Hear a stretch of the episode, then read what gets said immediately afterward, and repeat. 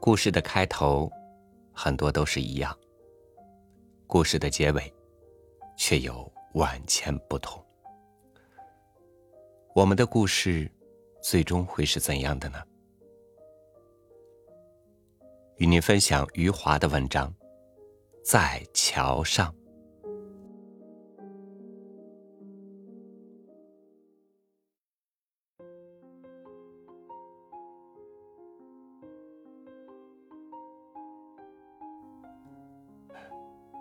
我们，他说着，把脸转过来。阳光在黑色的眼镜架上跳跃着闪亮。妻子感到他的目光像一把梯子似的架在他的头发上，如同越过了一个草坡。他的眼睛眺望了过去。妻子的身体。离开了桥的栏杆，等着丈夫说：“我们回去吧，或者说，我们该回家了。”妻子站在那里，身体有些绷紧了，右腿向前微微弯曲，渴望着跨出去。可是丈夫没有往下说。丈夫依然斜靠在栏杆上，目光飘来飘去。就像断了线的风筝一样，妻子放松了绷紧的身体，问他：“你在看什么？”丈夫开始咳嗽，不是那种感冒引起的咳嗽，是清理嗓子的咳嗽。他准备说什么，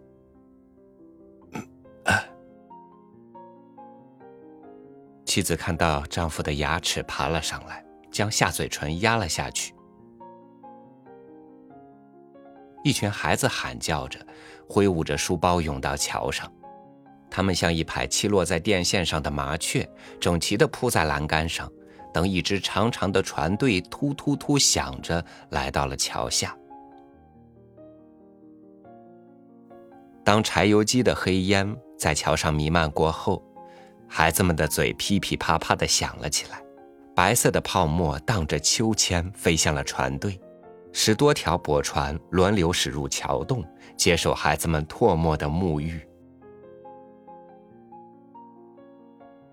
站在船头的人挥舞着手，就像挡开射来的利剑一样，抵挡着唾沫。他们只能用叫骂来发泄无可奈何的怒气。在这方面，他们豢养的狗做得更为出色。汪汪吼着在船线上来回奔跑，如同奔跑在大街上。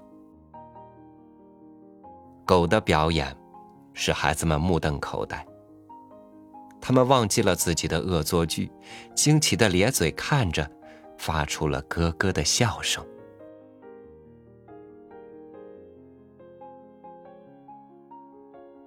他又说：“ 我们，看着他，等着他往下说。大约有一个星期了，他突然关心起他的例假来了，这对他是从未有过的事。他们的婚姻持续了五年以后，这一天他躺在床上，那是中午的时候，衣服没脱，还穿着鞋。他说。不打算认真的睡觉，他抱着被子的一角斜着躺了下去，打着呵欠说：“我就随便睡一下。”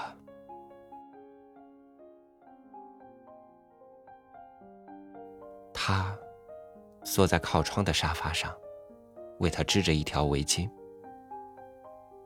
虽然冬天还远着，可是用他的话说是“有备才能无患”。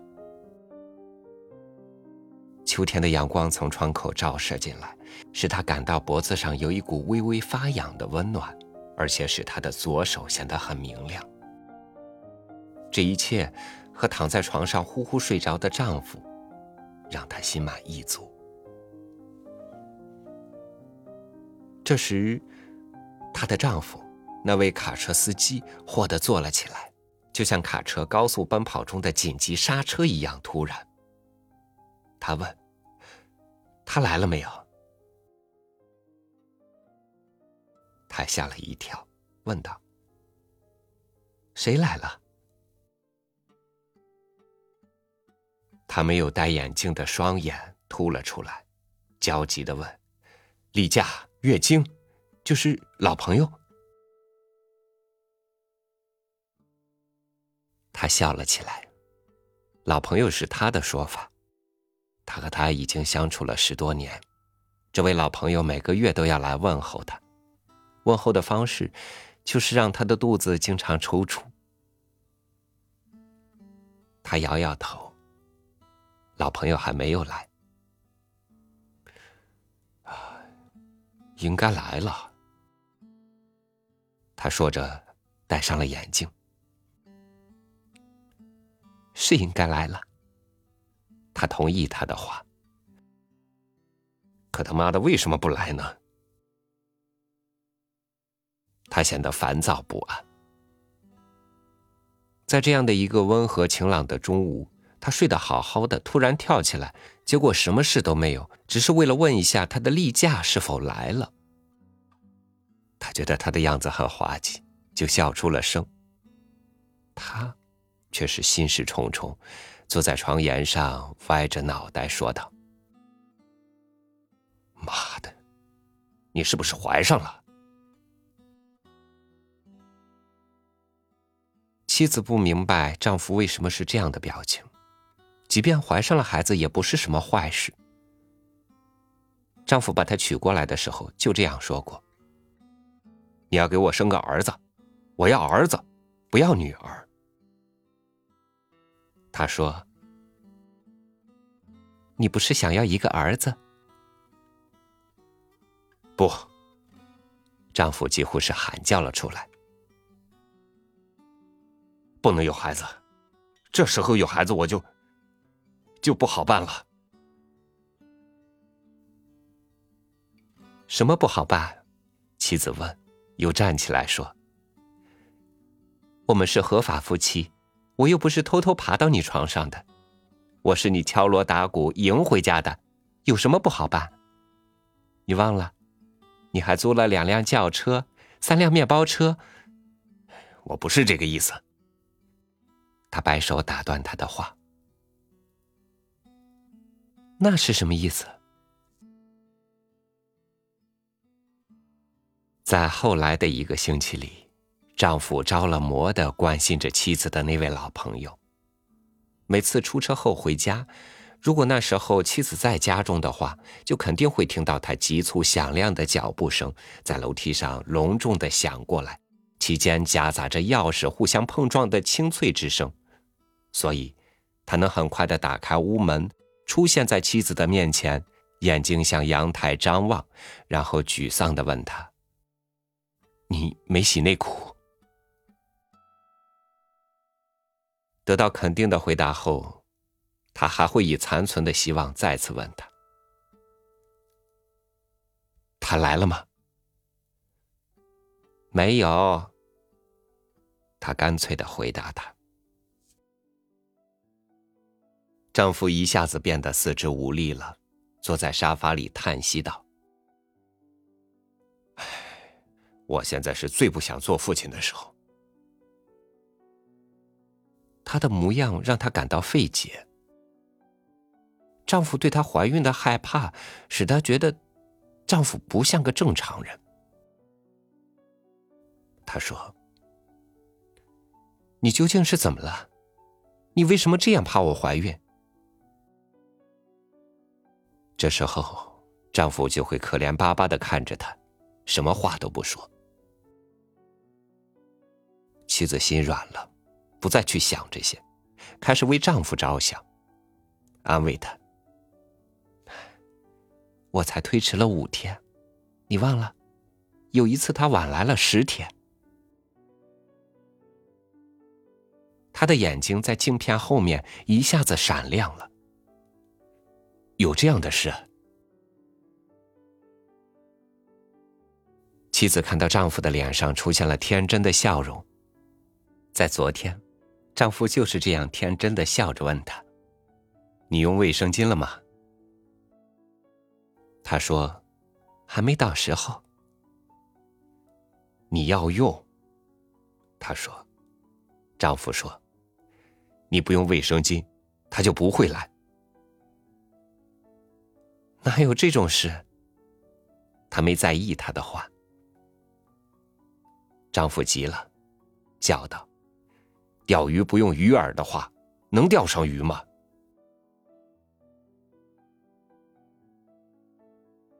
她用上了卫生巾，丈夫以孩子般的固执让她这么做了。妻子一想到这是在钓鱼，内裤里夹着的卫生巾在她丈夫眼中就是鱼饵，她忍不住会笑出声来。要不是丈夫天真的神态，她是绝不会这样做的。有时候她也会想到，在过去的五年里，丈夫从来没有这样关心过她的那位老朋友何时来到。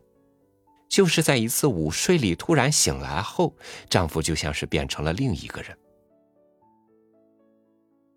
她没有细想这变化意味着什么，而是感到自己也被这迟迟未到的例假弄得紧张起来。在此之前，她从来没把这件事放在心上，最多就是肚子抽搐的时候有几声抱怨。现在。她必须认真对待了。她开始相信自己有可能怀孕了，而且丈夫也这样认为了。丈夫不再指望卫生巾能让月经上钩。哎，肯定怀上了。他说，然后笑道：“ 你得辛苦一下了。”妻子知道丈夫在说什么，让冰冷的手术器械插入她的子宫，就是他所说的辛苦一下。妻子说：“我要这个孩子。”你听我说。丈夫坐到了沙发里，显得很有耐心。现在要孩子还太早。我们没有足够的钱，你一个月挣的钱只够给保姆的工钱，孩子一个月起码花你两个月的钱。妻子说：“我们不请保姆。”你想累死我？丈夫有些烦躁了。不会让你受累的，我自己来照管孩子。你自己都还是个孩子，一个孩子已经够我受了，要是两个孩子，他坐到了沙发里，悲哀的说：“我怎么活呀？”接着，他站起来挥挥手，表示已经决定了，说道：“打掉吧，又不是你去打胎。”妻子说：“疼也不会疼着你。你才二十四岁，我只比你大一岁。你想想。”这时候，他们两个人正朝医院走去。那是在下午，显然他们已经确定怀上了。他们去医院只是为了最后证实。街上行人不多。丈夫压低了嗓音，边走边说：“你想想，现在有了孩子，我们五十岁不到就会有孙子了，你四十岁就做奶奶了。那时候你长相、身材什么的都还没变，在街上一走，别人都还以为你才三十出头，可你做上奶奶了，这多无聊！我不怕做奶奶。”她扭头说道：“可是我怕做爷爷。”丈夫突然吼叫了起来，看到有人向这里望来，他压低声音，怒气冲冲的说：“他妈的，这几天我白费口舌了。”妻子微微一笑，看着丈夫铁青的脸说。那你就什么都别说。他们朝医院走去，丈夫的声音还在她耳边喋喋不休，进行着垂死挣扎。丈夫想用雨滴来敲开石头。妻子开始感到不安，她的丈夫这样害怕自己的孩子到来，那么她把孩子生下来，她不知道会怎样。她的不安就从这里开始。她站住了脚，觉得肚子里出现抽搐了。她仿佛听到了流动的响声，一股暖流缓缓而下。她知道这是什么。于是松了口气，她不会感到不安了，她丈夫也不会怒气冲冲了。她说：“不要去医院了。”丈夫还在说服她，听到她的话后，他疲惫的挥挥手，以为她生气了，就说：“行了，我不说了。”妻子说：“老朋友来了。”说完，她笑了起来。丈夫瞠目结舌的看着她，然后妻子向右前方的厕所走去，丈夫站在影剧院的台阶旁等着她。当妻子微笑着走出来，在远处就向他点头后，他知道那位老朋友确实的来到了。丈夫嘿嘿的笑了起来。这天下午，他一直嘿嘿笑着，走到那座桥上才收起笑容。此后，他突然变得严肃起来，陷入了沉思默想。妻子站在丈夫的身旁，看着那只长长的船队远去，孩子们也叽叽喳喳的离开了。丈夫已经很长时间不说话了。刚才他说：“我们。”妻子以为他要回家了，可是他没有抬起脚来。妻子轻轻笑了一下。他现在知道他想说什么了。丈夫会说：“别回家做饭了，我们去饭店。”丈夫的脸上会挂着得意洋洋的笑容。他会说：“我们应该庆祝一下，好好庆祝。”然后，丈夫的舌头会伸出来，迅速的舔一下嘴唇，说道：“我得喝一扎生啤。”他总能找到庆祝的理由，就是在什么理由都没有的时候，丈夫也会说：“今天心情好，该庆祝一下。”这时候，丈夫一直飘忽不定的目光落到了她的脸上。他深深吸了口气后说：“我们。”他停顿了一下，嗓音沙沙的继续说道：“我们离婚吧。”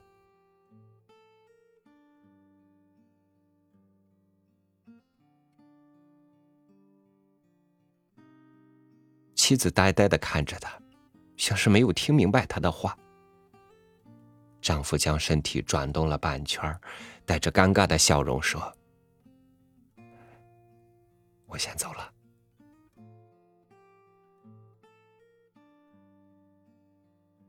妻子半张着嘴，看着丈夫将双手插在裤兜里，仿佛是不慌不忙的走去。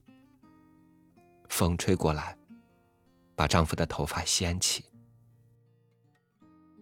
丈夫的动作如此敏捷，在她还没有来得及做出反应，丈夫就已经成功的挤入了下班的人流，而且还掩饰了自己的慌张。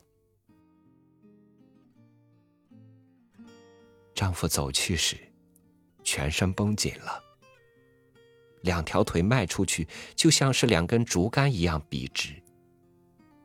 他感到膝盖那地方不会弯曲了。可是，在妻子的眼中，他却是若无其事的走去。他的迅速逃跑，使妻子明白他的话不是一句玩笑。妻子感到呼吸里出现了沙沙的声响，就像是风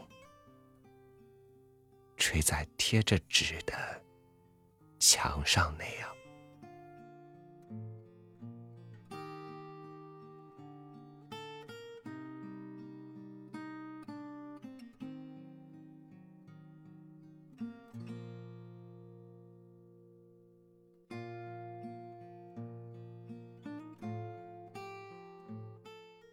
有时候，你正满怀欣喜，觉得生活总不会对你太差的时候，更差的境遇就来了。